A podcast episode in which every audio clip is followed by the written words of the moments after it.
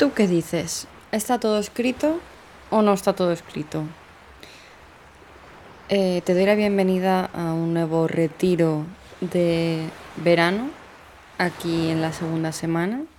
Y la verdad es que tengo que decirte que yo estos episodios los grabo muy al día.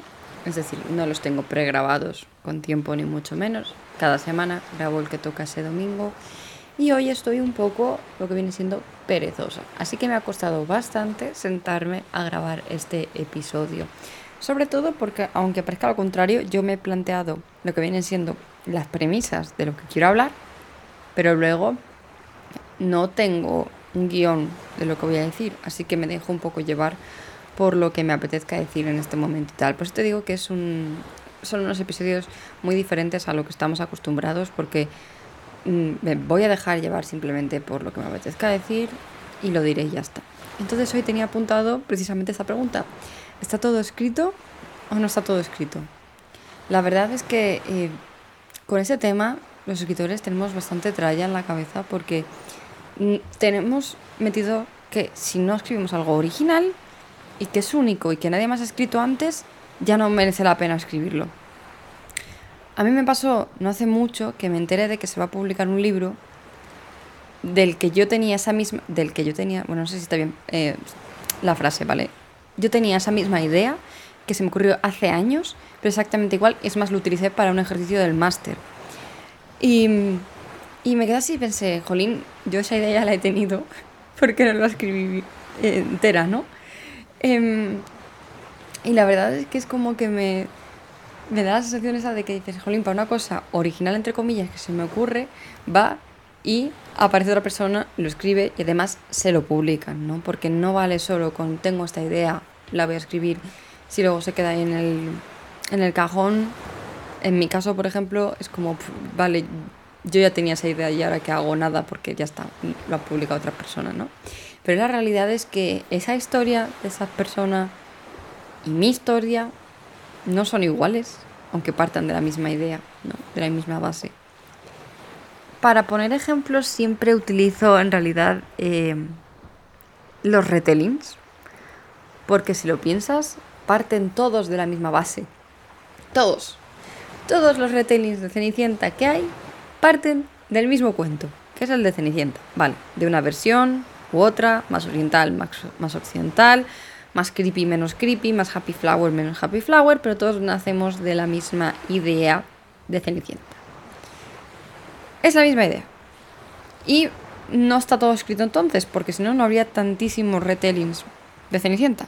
Cuando digo Cenicienta, digo también La Bella y la Bestia, y digo Blancanieves, y digo La Sirenita, y digo el cuento que se te pasa por la cabeza.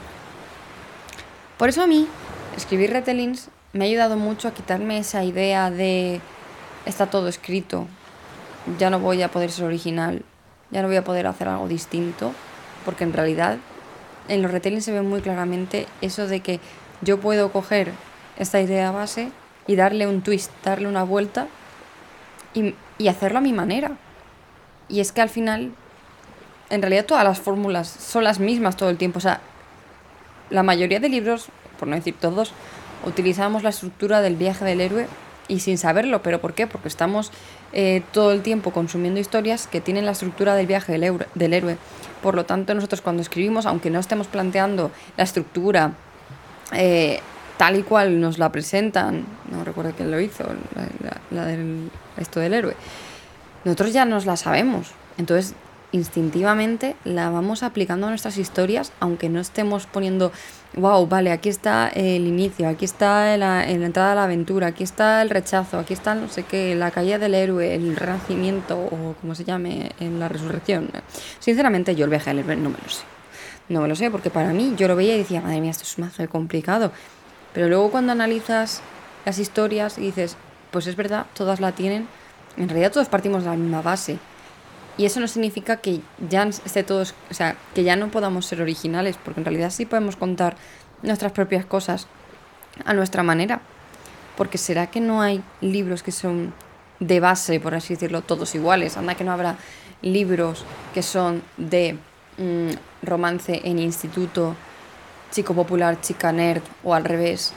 Em, que utiliza todos los tropos de la historia, pero eso no significa que no sea original, que no sea una idea original tuya y que tú lo vayas a hacer exactamente igual, porque una cosa es la idea que tenemos, una cosa es esa premisa que se nos ocurre y otra cosa es cómo la llevamos a cabo, porque ahí es donde entra todo lo que lo hace diferente.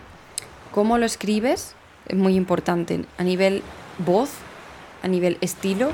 No lo vas a escribir igual tú que yo que sé, cualquier otra persona que conozcas del mundo literario o cualquier otro escritor, aunque sea grande o sea pequeño, no lo vais a escribir igual, y aunque partáis de la misma idea, de la misma base.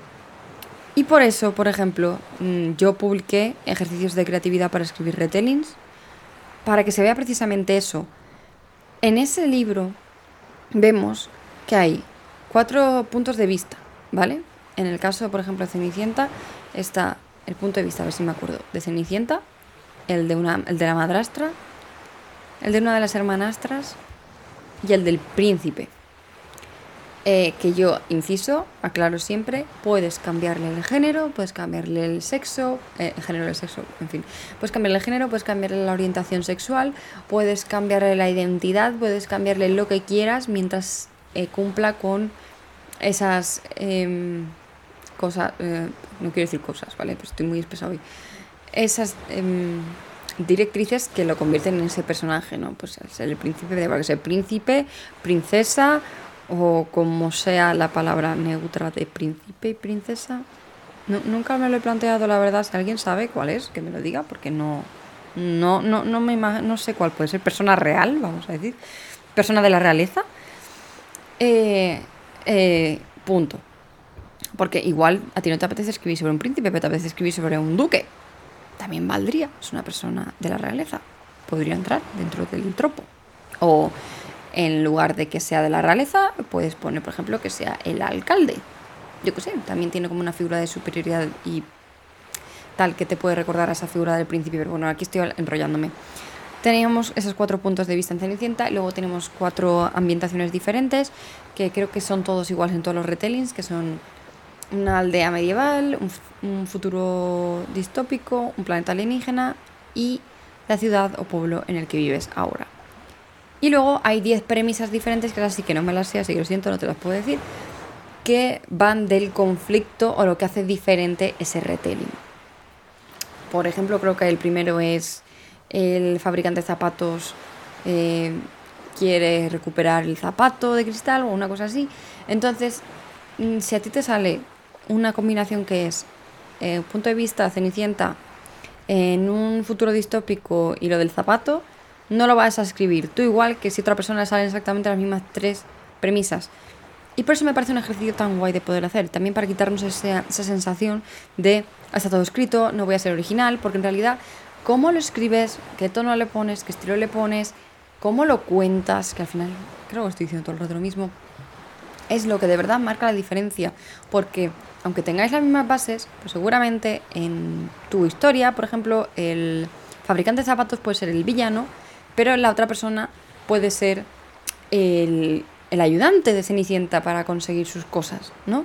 Entonces, puedes plantearlo de dos maneras totalmente distintas, a pesar de que tenéis las mismas ideas, a pesar de que tenéis la misma trama, a pesar de que tenéis la, misma base.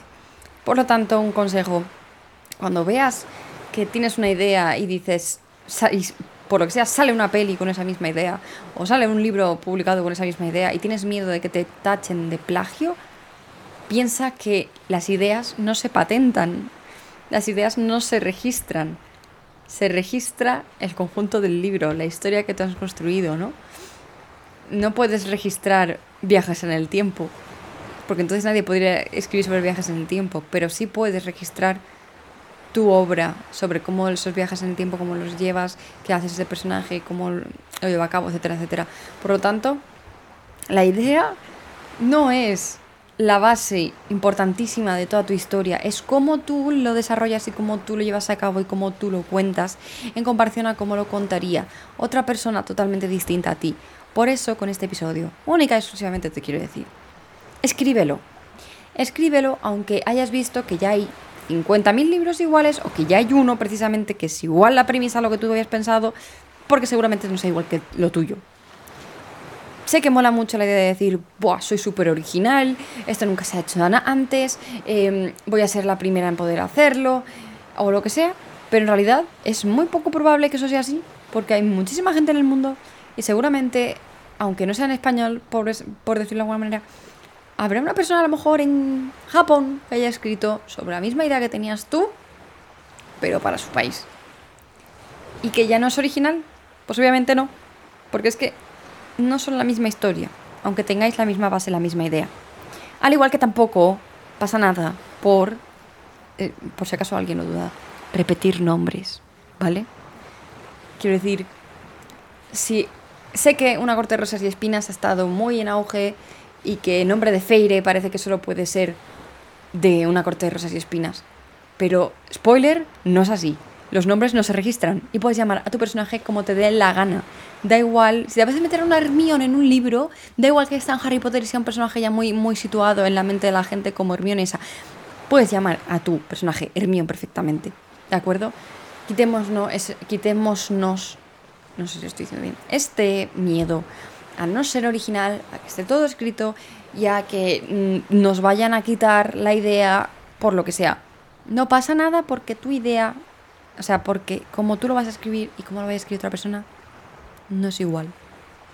Así que quítate ese miedo y como ejercicio de hoy del retiro eh, de verano, te voy a decir dos cosas. O uno, te haces con el libro de ejercicios para, para escribir retellings y te pones a trastear ahí.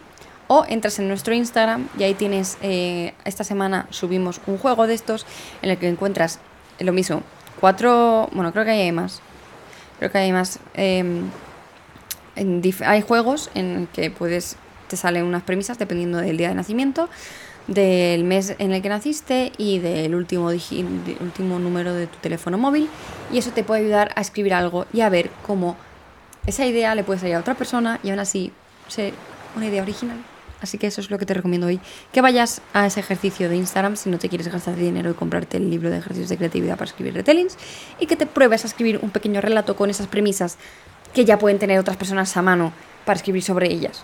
Porque no importa. Y a lo mejor te sale una historia súper chula. A lo mejor te sale un mojón, pero no importa. Porque escribir es maravilloso.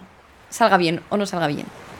Y hasta aquí la charlita de hoy del podcast sobre si escribir, sobre si está todo escrito, mejor dicho. Espero que no haya quedado muy raro y que nos escuchamos una vez más la semana que viene en el siguiente retiro de verano. Adiós.